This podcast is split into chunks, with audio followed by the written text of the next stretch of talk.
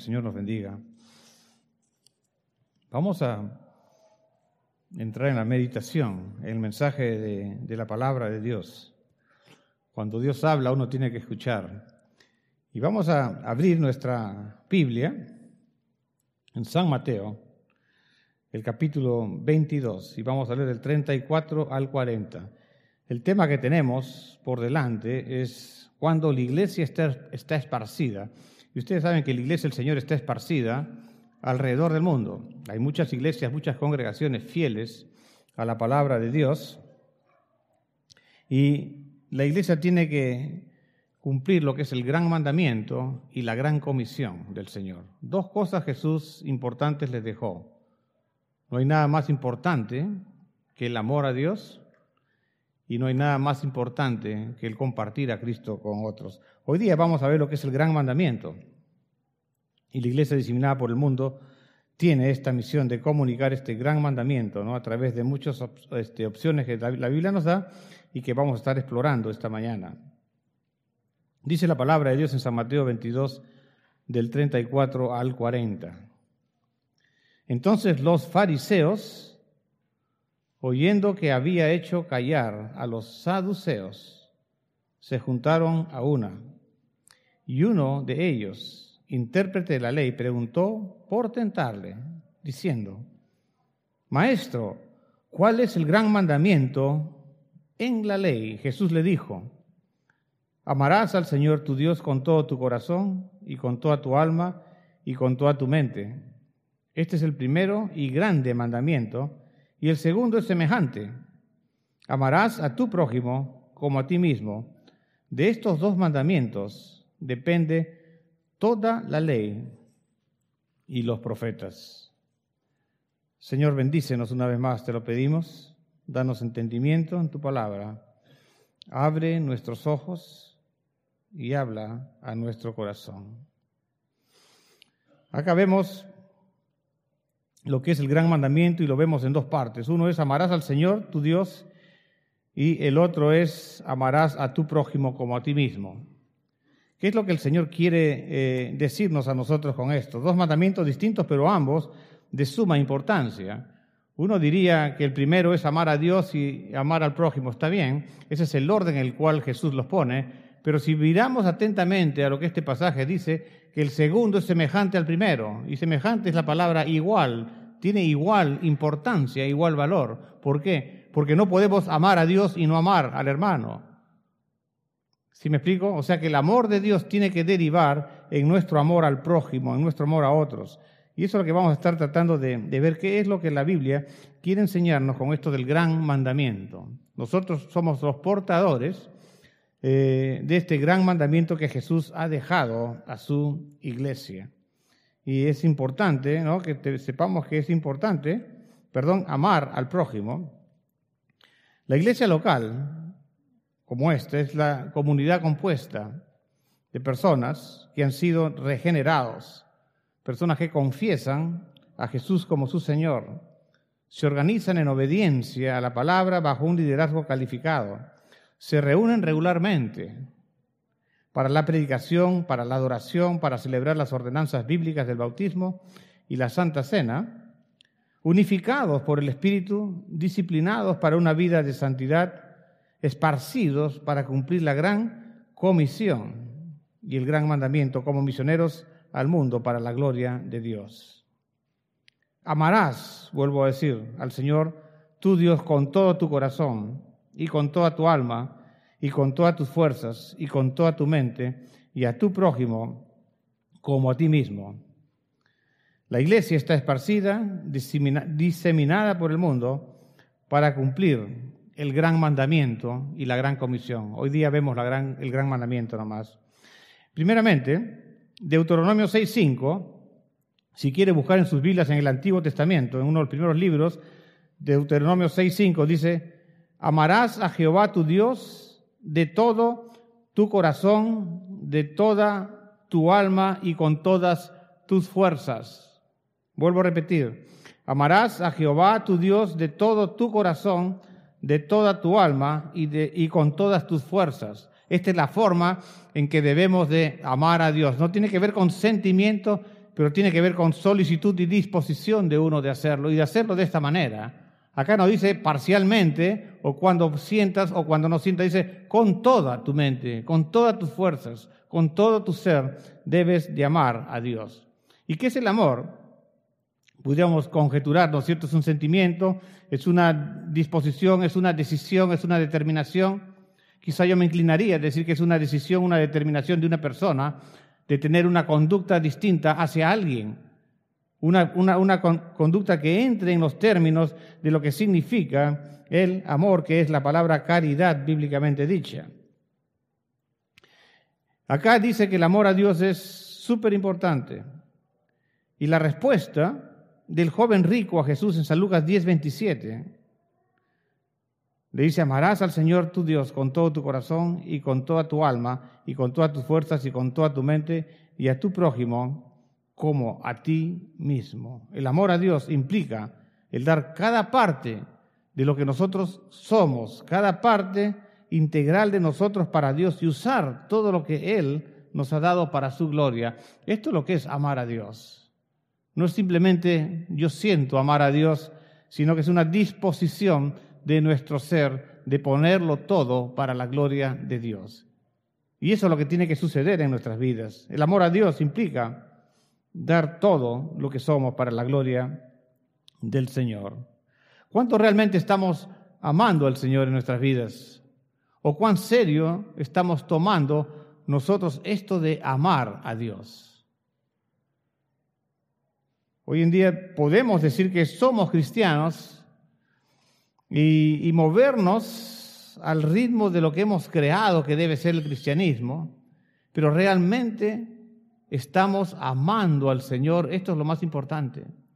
Porque si no estamos amando al Señor como debemos de amar al Señor, todo lo que hagamos no va a tener ningún sentido ni ningún significado porque este es el gran mandamiento, este es el mandamiento superior a todos sobre el cual pende toda la escritura, dice la Biblia.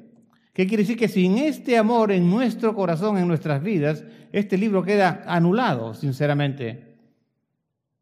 Porque es el amor a Dios lo que va a dar validez a lo que nosotros sabemos, conocemos, aprendemos y hacemos para su gloria. Recuerden, el pecado nos destituyó de una relación personal e íntima con Dios, en Jesucristo volvemos a tener esa relación personal e íntima con Dios. Así como Jesús ama al Padre, quien ama a Jesús debe de amar al Padre de la misma manera, debemos de amar a Dios como Jesús amó a su Padre. Esa debe ser la meta en nuestro corazón. Ahora, no solo el amor a Dios menciona este, este mandamiento, sino también habla el amor a otras personas.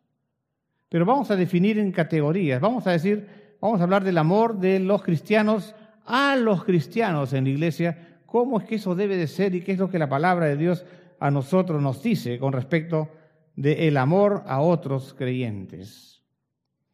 Recuerden que nosotros no podemos escoger a quién amar, y a Dios escogió a quién debemos de amar. Y el problema radica en que nosotros queremos escoger a quién queremos amar. Y nuestros sentimientos nos indican a quién debemos amar y a quién no debemos amar. Pero la palabra de Dios nos, nos, habla de una forma totalmente contraria a lo que nosotros pensamos y estamos acostumbrados a hacer.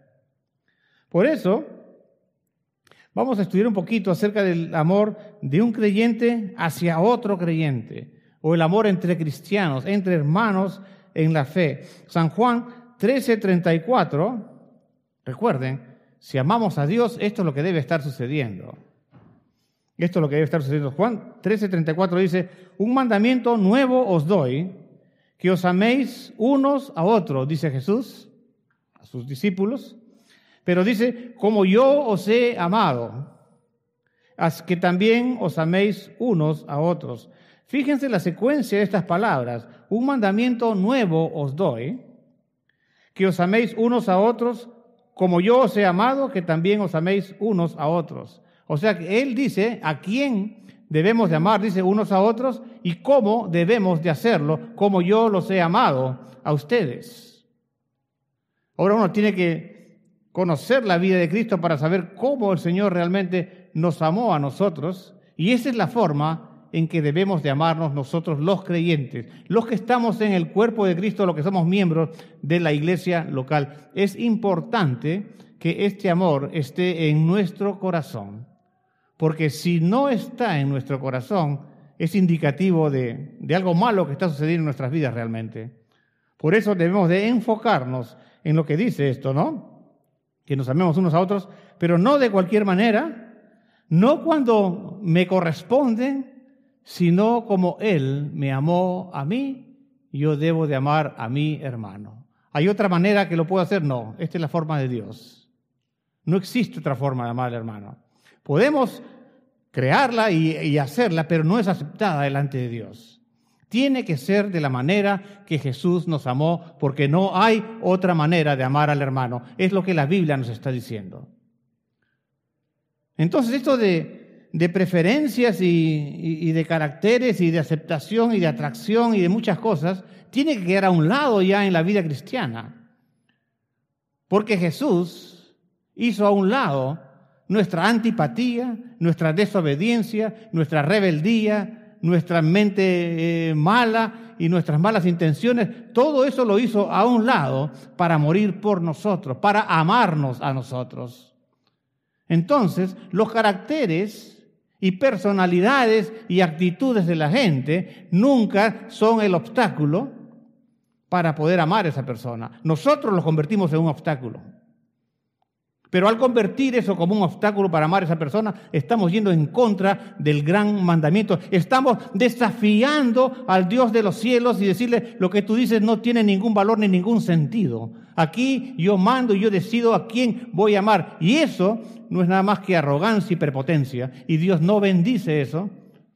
Dios castiga eso y hay consecuencias por eso. Por eso dice, tienen que amarse como yo os he amado. Romanos 12:10. Pablo habla a la iglesia en Roma y le dice, amaos los unos a los otros con amor fraternal. Fíjense, acá ya está implicando otra cosita más, no solamente el hecho de amar como debemos hacerlo, como Cristo nos amó, sino que dice con amor fraternal. Ámense unos a nosotros con amor fraternal en cuanto a honra, prefiriéndose los unos a los otros. O sea que la forma de amar acá primeramente es que yo debo preferir el bien de otra persona más que el mío. Y si yo no prefiero el bien de otra persona más que el mío, no voy a poder amar como Dios quiere que yo ame. Radical suena esto, pero es así, la Biblia es radical. La Biblia no está en concesiones con nuestro sentir y nuestro parecer, no, es la palabra de Dios para nosotros. Entonces hay que tomarla como palabra de Dios. Amaos los unos a los otros con amor fraternal. Ahora, ¿qué es esto de amor fraternal? ¿Saben lo que significa esto?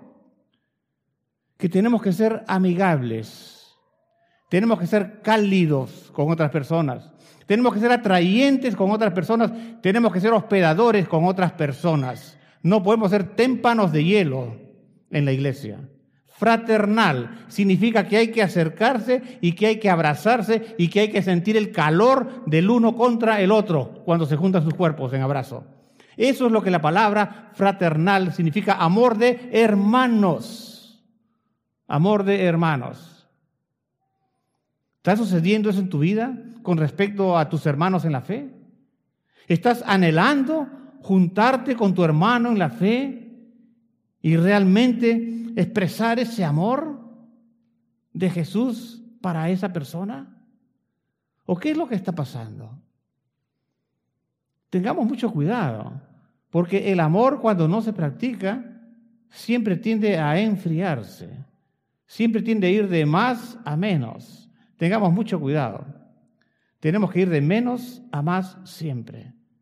Recuerda esto lo que es el amor fraternal. Cuando hay convivio, cuando hay reunión, cuando hay asamblea, cuando hay servicio, cuando hay congregación, es la oportunidad que Dios nos da a nosotros para amarnos fraternalmente. Este es el mandamiento de Dios. Pero a veces damos importancia a otras cosas y ponemos otras prioridades por encima de nuestros hermanos en la fe y del mandato de Dios. Y cuando eso hacemos, Querido hermano, nada bien va a ir en nuestras vidas. Mientras no enmendemos esto, nos arrepintamos y nos conformemos a lo que Dios nos llama a hacer en la iglesia. Tengamos cuidado que el conocimiento de la Biblia que podamos adquirir, divorciado de la realidad de que debo de amar a mi amor a mi hermano en una forma fraternal, es una contradicción. De nada me sirve conocer la Biblia. De nada me sirve conocer a Cristo. De nada me sirve venir a la iglesia si yo no estoy amando fraternal y no estoy dispuesto a enmendar mi vida para amar fraternalmente a mi hermano en la fe.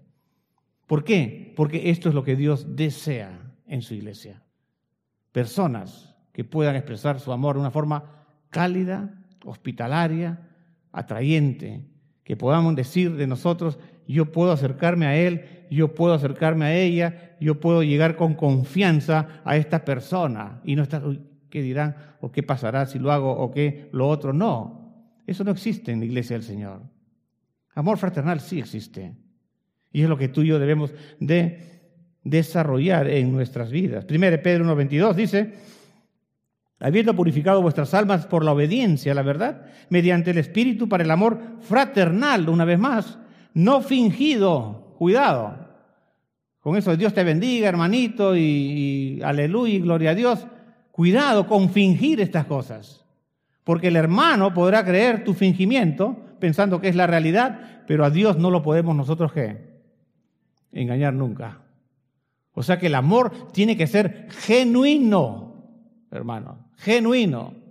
Y tendrás que hacer tu trabajo con Dios y arrepentirte y doblar tus rodillas hasta que el amor que puedas expresar a alguien sea realmente amor de Dios para esa persona. Qué curioso que Pedro agrega esta palabra.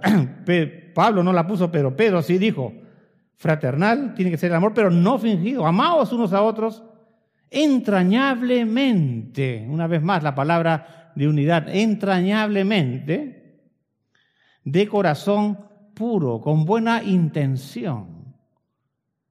Que hayas a tu hermano en la fe. El más desagradable de todos, piensa en esa persona. ¿Lo estás amando con ese corazón puro? ¿Con la mejor intención? ¿Quieres bendecir a esa persona o quieres apartarte de esa persona? Quien va a amar y quien va a cumplir el gran mandamiento es la persona que va a derrumbar las barreras y se va a acercar y va a amar. La otra persona continuará viviendo en rebelión a Dios. Y tengamos cuidado, como creyentes no queremos vivir en rebelión con Dios. Primero Juan 3, 11 Dice, porque este es el mensaje que habéis oído desde el principio, que, que nos amemos unos a otros. De nuevo, ahora está Juan hablando lo mismo. El amor a otros creyentes es una señal fundamental al mundo y a la iglesia de que realmente somos salvos y que el amor de Dios está creciendo en nuestras vidas al nosotros amar a otros. Esto es bien importante.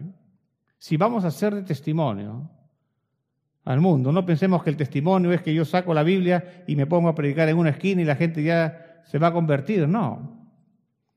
Testimonio de amor, realmente.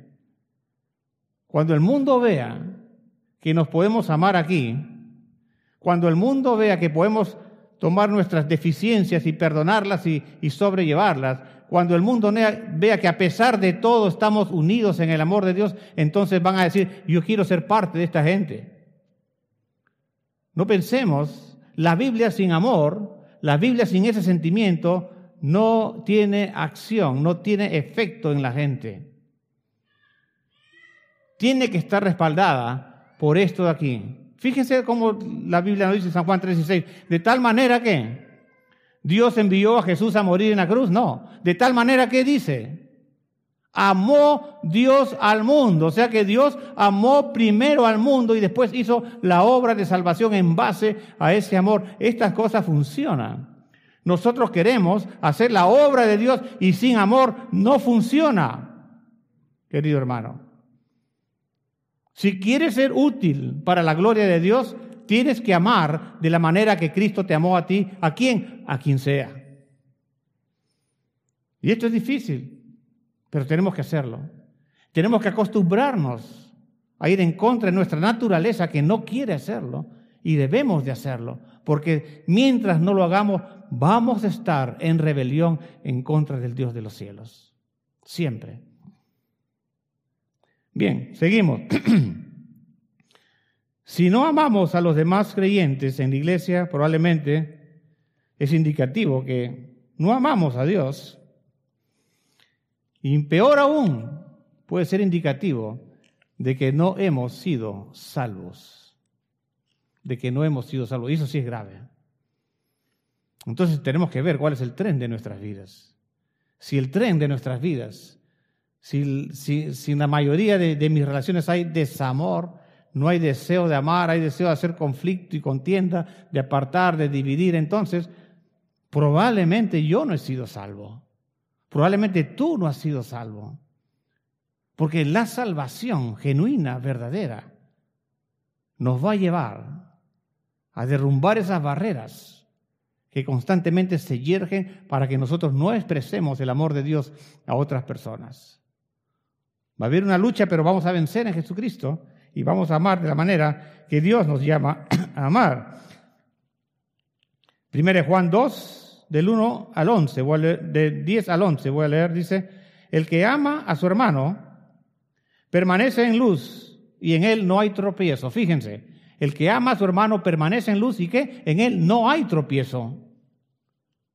O sea, es una bendición la persona que ama a su hermano. ¿Por qué? Porque permanece en la luz, permanece en la verdad, permanece en Cristo, permanece en el Evangelio, permanece en la palabra, permanece en la voluntad de Dios, permanece en la luz. Dice, en él no hay tropiezo. Pero el que aborrece a su hermano Está en tinieblas, dice. Tú podrás decir está en la luz, pero si aborreces a tu hermano, la Biblia dice que estás en tinieblas. Anda en tinieblas y no sabe a dónde va porque las tinieblas han cegado sus ojos. Esta es la definición de Dios para la persona que rehúsa amar a alguien. No debería de ser así. Entonces esto de la comunión entre nosotros ha de tomarse de una forma muy seria. Yo tengo que estar ahí. Yo tengo que ser instrumento de Dios. Yo tengo que ser esa, ese aliciente a mis hermanos. Yo tengo que ser esa fuente de amor para mis hermanos, esa fuente de ánimo para mis hermanos, esa fuente de sustento para mis hermanos. No puedo decir, yo opto vivir la vida cristiana como quiero vivirla. Quien dice eso, cuestione su salvación. Porque no es así la vida cristiana. No es así la vida cristiana. Primero Juan 4:20, si alguno dice, yo amo a Dios, y acá ya es más directo, Juan dice, y aborrece a su hermano, o sea, no ama a su hermano, lo pone a un ladito, dice, es mentiroso. O sea, está viviendo una vida fingida para Dios. Pues el que no ama a su hermano, a quien ha visto, ¿cómo puede amar a Dios a quien no ha visto? Y nosotros tenemos este mandamiento de Él el que ama a Dios, ame también a su hermano. Ame también a su hermano. Este es el mandamiento de Dios. Ama también a tu hermano. Ahora hemos visto el amor al creyente en la iglesia, en nuestro entorno, eh, pero ahora vamos a ver el amor al prójimo. El prójimo ya viene a ser cualquier persona por ahí, puede ser creyente, puede ser otra cultura, puede ser otra nación, no sé. Tu vecino. Amor al prójimo. Levíticos 19, 18 dice, no te vengarás ni guardarás rencor a los hijos de tu pueblo, sino amarás a tu prójimo como a ti mismo. Yo Jehová, dice la palabra de Dios. Y en San Lucas 10, 26 al 37, Jesús dice, y perdón, la palabra dice, he aquí un intérprete de la ley se levantó y dijo, para probarle, maestro, haciendo qué cosa heredaré la vida eterna. Él dijo, ¿qué está escrito en la ley? ¿Cómo lees? Aquel respondiendo dijo, amarás al Señor tu Dios con todo tu corazón y con toda tu alma y con todas tus fuerzas y con toda tu mente y, con y a tu prójimo como a ti mismo. Y le dijo, y le dijo, bien has respondido, haz esto y vivirás. Pero él queriendo justificarse a sí mismo, dijo a Jesús, ¿quién es mi prójimo? Miren esa palabra, ¿quién es mi prójimo? Señor, ¿será que tengo que escoger a quién me conviene amar? No, no se trata de eso. Jesús respondiendo le dijo, un hombre descendía de Jerusalén a Jericó y cayó en manos de ladrones, los cuales le despojaron e hiriéndole se fueron dejándole medio muerto. Aconteció que descendió un sacerdote por aquel camino y viéndole pasó de largo. Asimismo un levita, llegando cerca de aquel lugar viéndole, pasó de largo. Pero un samaritano que iba de camino vino cerca de él y viéndole fue movido a misericordia.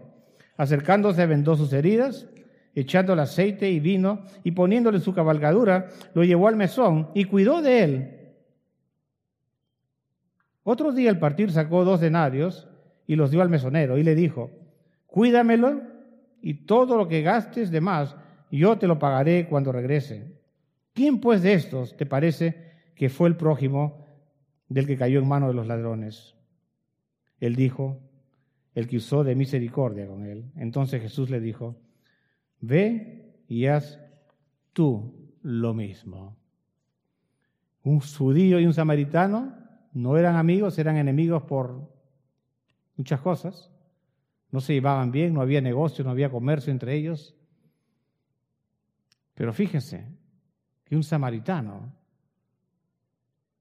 fue quien paró y fue en quien se acercó y fue en quien expresó el amor. Se dan cuenta acá que el amor es práctico. No se trata de decir yo lo amo, no se trata de decir yo te, te amo, hermano, no. El amor aquí es práctico.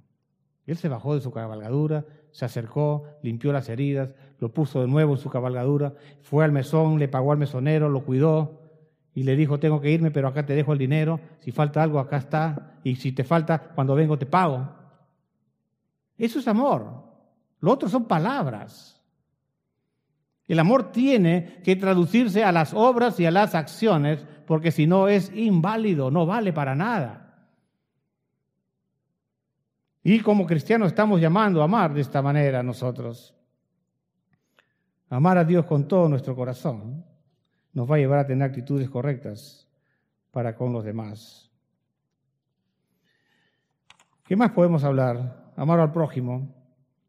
Santiago dijo, si en verdad cumplís, 2.8 en Santiago, si en verdad cumplís la ley real conforme a la Escritura, amarás a tu prójimo como a ti mismo, bien hacéis. Miremos el ejemplo que tenemos en Jesús. ¿Qué es esto, amar al prójimo? Vamos a Filipenses 2 y vamos a leer del 3 al 5. ¿Cómo puedo poner en práctica mi amor al prójimo? de una forma real, que honre a Dios y que tenga efecto verdadero. Filipenses 2, del 3 al 5. Pablo le dice a la iglesia en Filipo, nada hagáis por contienda o por vanagloria, antes bien con humildad, estimando cada uno a los demás como superiores a él mismo. Fíjense, no mirando cada uno por lo suyo propio, sino cada uno, perdón, sino cada cual también por lo de los otros. Y acá está el secreto, fíjense. Esta es la llave. Esta es la clave para amar realmente. Haya pues en vosotros este sentir que hubo también en Cristo Jesús. Fíjense. Ahora Él es el ejemplo, el cual, siendo en forma de Dios, o sea, de la misma naturaleza de Dios, no estimó el ser igual a Dios. Jesús es Dios porque es igual a Dios, fíjense, como cosa a qué aferrarse. Si somos honestos, muchas de las cosas a las cuales nosotros nos aferramos son las que nos impiden amar a los demás como debemos de amarlos. Uno de ellos es nuestro orgullo. Ah, pues yo tengo que ir a pedir perdón ahí. Yo tengo que acercarme. No, a mí tienen que venir. Debe haber otra manera de arreglar la, la situación. Acá tenemos a Dios despojándose de ser Dios y venir a, morir por pecadores miserables como nosotros, que no merecemos ni el perdón ni la misericordia de Dios. Fíjense, esto es lo que Jesús hizo. Se despojó a sí mismo tomando forma de siervo, hecho semejante a qué? A los hombres. Y estando en la condición de hombre, ahí no queda la cosa se humilló a sí mismo, o sea que se bajó más bajo todavía, haciéndose obediente hasta la muerte y muerte de cruz. O sea que el Hijo de Dios, Dios mismo en la carne, estuvo dispuesto a humillarse, a hacerse hombre, y morir de la manera más cruenta que en ese tiempo existía, que era la cruz. La cruz no perdonaba a nadie, mataba a todos. Ahí murió Jesús. Y era una muerte horrible. El que moría en la cruz moría por asfixia. Era un sufrimiento indescriptible. El Hijo de Dios, sin pecado, estuvo dispuesto a hacer todas sus prerrogativas a un lado para venir por nosotros, que no lo merecíamos. Si Jesús no hubiera muerto por nosotros, si Jesús no hubiera dado su vida por nosotros, no hubiera hecho nada malo, hubiera hecho algo justo, porque tú y yo merecemos la muerte por nuestro pecado. Fíjense cómo Jesús nos amó y cómo nosotros resistimos a amar de la forma que Dios nos llama a amarnos los unos a los otros. Esa es la maldad que está en nuestro corazón, que tenemos que realmente por el poder de Dios dejarla sin efecto en nuestras vidas. A esto Dios nos llama, queridos hermanos. Lo otro puede faltar, pero esto es lo esencial en la vida cristiana. Esto es lo esencial. Jesús lo dice, la Biblia lo enseña, lo enfatiza a través de muchísimas enseñanzas y muchísimos autores también. Ahora, el amor al prójimo hemos visto. Ahora, ¿qué tal? Acá la cosa se pone más difícil. ¿Por qué? Porque fácil es amar a los hermanos, mm, al prójimo también. Pero ¿qué es esto de amar a nuestros enemigos? Ahora sí la cosa se pone más difícil para nosotros. El amor a los enemigos. Mateo 5, 44 al 48, vamos a leer, dice, pero yo os digo, amad a vuestros enemigos, bendecid a los que os maldicen, fíjense, haced bien a los que os aborrecen, orad por los que os ultrajan y os persiguen para que seáis hijos de vuestro Padre que está en los cielos, que hace salir el sol sobre malos y buenos y que hace llover sobre justos e injustos, porque si amáis a los que os aman, ¿qué recompensa tendréis? ¿No hacen también lo mismo los publicanos? Y si saludáis a vuestros hermanos solamente, ¿qué hacéis de más? ¿No hacen también así los gentiles? Sed pues vosotros perfectos, como vuestro Padre que está en los cielos es perfecto. Y acá el mandamiento es amar a vuestros enemigos. Amar a vuestros enemigos. Aquellos que nos aborrecen, nos han hecho mal. ¿Quiénes son? Mira a su costado. ¿Quién está a su costado? Tengamos cuidado. Tengamos cuidado porque a veces lo que debemos amar más, amamos menos aguantamos más la falta de los enemigos, de aquellos que son cercanos a nuestro corazón. Tengamos mucho cuidado con eso. El mundo es muy bueno, amándose a sí mismo, amando a sus vecinos, a las demás personas de la comunidad, pero el mundo no es capaz de amar a sus enemigos. El mundo condena la enemistad. Los cristianos estamos llamados a amar en gracia y por la gracia de Dios. El amor a los enemigos debe ser la marca distintiva de un creyente, la marca distintiva de la iglesia del Señor. Y el ser parte de la iglesia debemos de amar y sacrificarnos por el bienestar de nuestros enemigos. Suena fuerte, ¿no? Porque ahí está la herida en el corazón. Esto es lo que me hizo esa persona. Esto es lo que sucedió realmente. Y quizá tú pudiste estar bien y la persona pudo estar mal. Pero por el hecho que hubo una confrontación se convirtió en tu enemigo, en tu enemiga. Y si estás manteniendo esa relación de enemistad y no has hecho lo que tú debes de hacer para solucionar esa relación de enemistad, entonces tú tienes un problema que resolver con el Dios de la eternidad, primero. Y arrepentirte y confesarlo y buscar la restitución, el restablecimiento de relaciones, si es que la otra persona no quiere, bueno, ya ella, pero tú ya has hecho tu parte, tu parte. Hay que amar a los enemigos. Y ese enemigo puede ser un hermano, puede ser una hermana, tanto en la carne como en la fe. Tengamos cuidado. Y la verdad es que muchas veces entre las personas de la iglesia se ven que se tratan como no amigos ni hermanos, ni se aman, sino se tratan como enemigos. ¿Saben lo que significa esto? Porque hablamos de más, de más. Y cuando hablamos de más es porque nuestro corazón está afectado por el carácter de esa persona y tengo que hablarlo, tengo que ventilarlo de mi corazón. ¿Y saben qué? Nos sentimos bien cuando lo hacemos, pero no se siente bien la nueva naturaleza en Cristo, sino la vieja naturaleza que tenemos de nacimiento, esa es la que se siente bien y lo aprueba y busca la aprobación de los demás. Eso no es amar. Todo lo contrario. De ahí tenemos que salir porque eso es muy común. Todos caemos en eso. Nos gusta vengarnos. Nos gusta dar ese toquecito ¿no? de, para sentirnos bien de, de maldad a alguien. Tengamos cuidado. Porque eso no es amar al enemigo. No es amar al enemigo. Es despreciar y ir en contra de la palabra de Dios. Nunca perdamos de vista que el Evangelio de Jesucristo es la forma suprema de amar al prójimo y a nuestros enemigos en el mundo. Nunca olvidemos eso. Jesús no murió por amigos. Jesús murió por sus... ¿Cómo?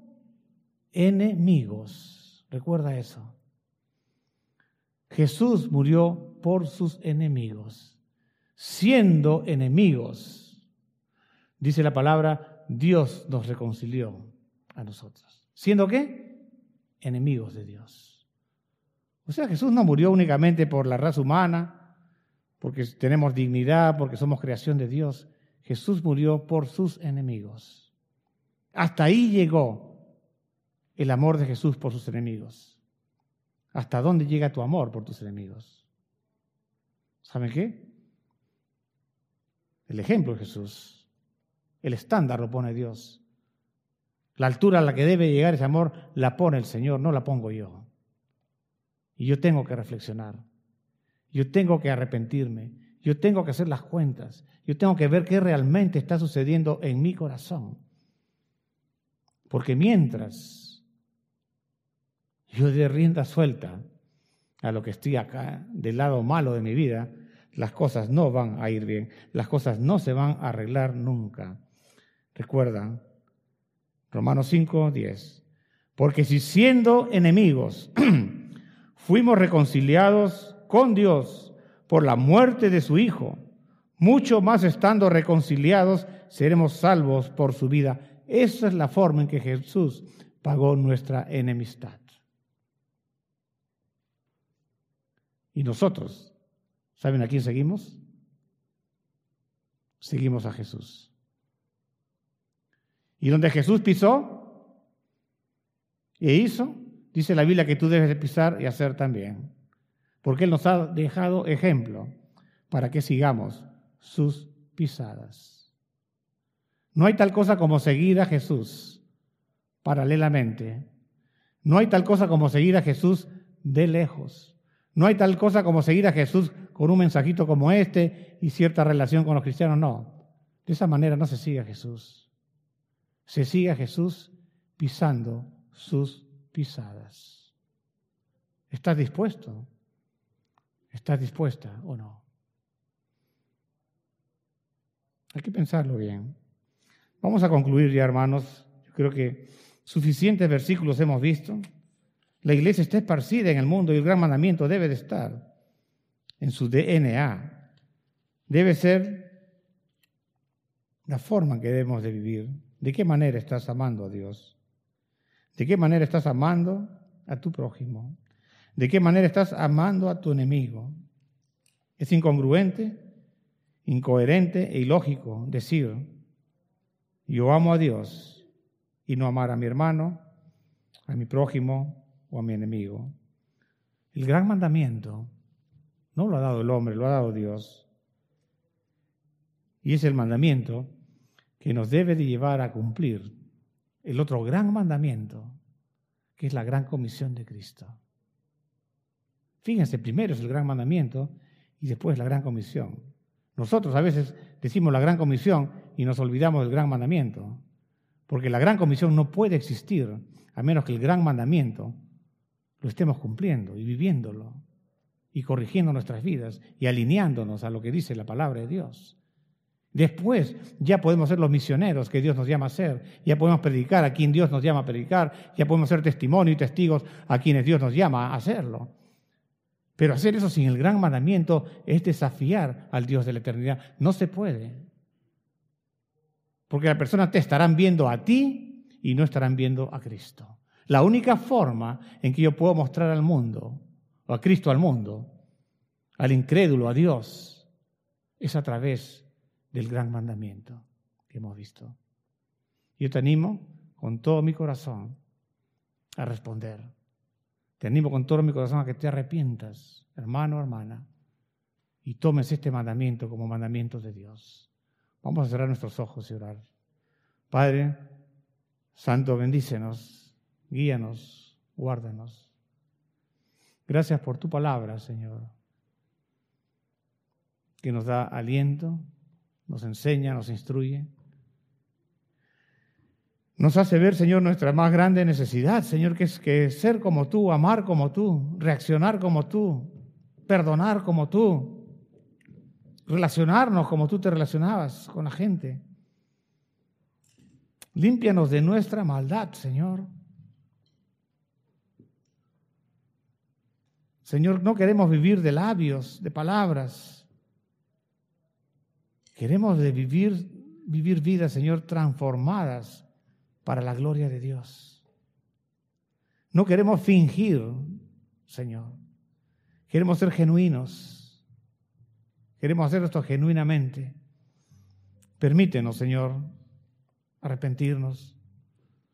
Señor, límpianos con la sangre de Jesús. Guía nuestros pasos sobre tus pisadas y podamos ver, Señor, lo que hemos visto con objetividad con realismo, en verdad. Y Señor, danos las fuerzas. Tu palabra nos dice que todo lo podemos en Cristo, quien nos fortalece.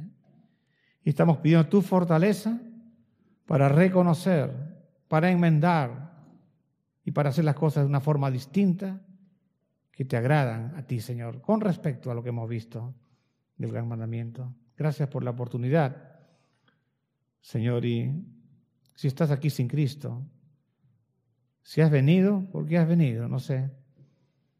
Pero quizás el Señor ha hablado a tu vida y tienes que rendirle tu corazón a aquel que ha muerto por ti en la cruz del Calvario. Dile esto al Señor desde lo más profundo de tu corazón. Señor Jesús, yo sé que tú eres el Salvador. Yo sé que tú has muerto por cada uno de mis pecados yo sé, Señor, que tú en la cruz del Calvario tomaste mi lugar ante la justicia de Dios. Y estoy pidiéndote, Jesús, que entres en mi vida, que me perdones todos mis pecados, que tu sangre preciosa me limpie. Señor, me pongo en tus manos para que día a día trabajes en mí y me conformes a tu propia imagen. Y lo que hay en tu corazón pueda fluir también de mi corazón hacia el mundo que me rodea. De ahora en adelante, Señor, yo me comprometo a vivir para ti y a seguirte. En el nombre de Jesús. Amén. Este mensaje les ha sido traído por la Iglesia Bíblica de Santa Rosa.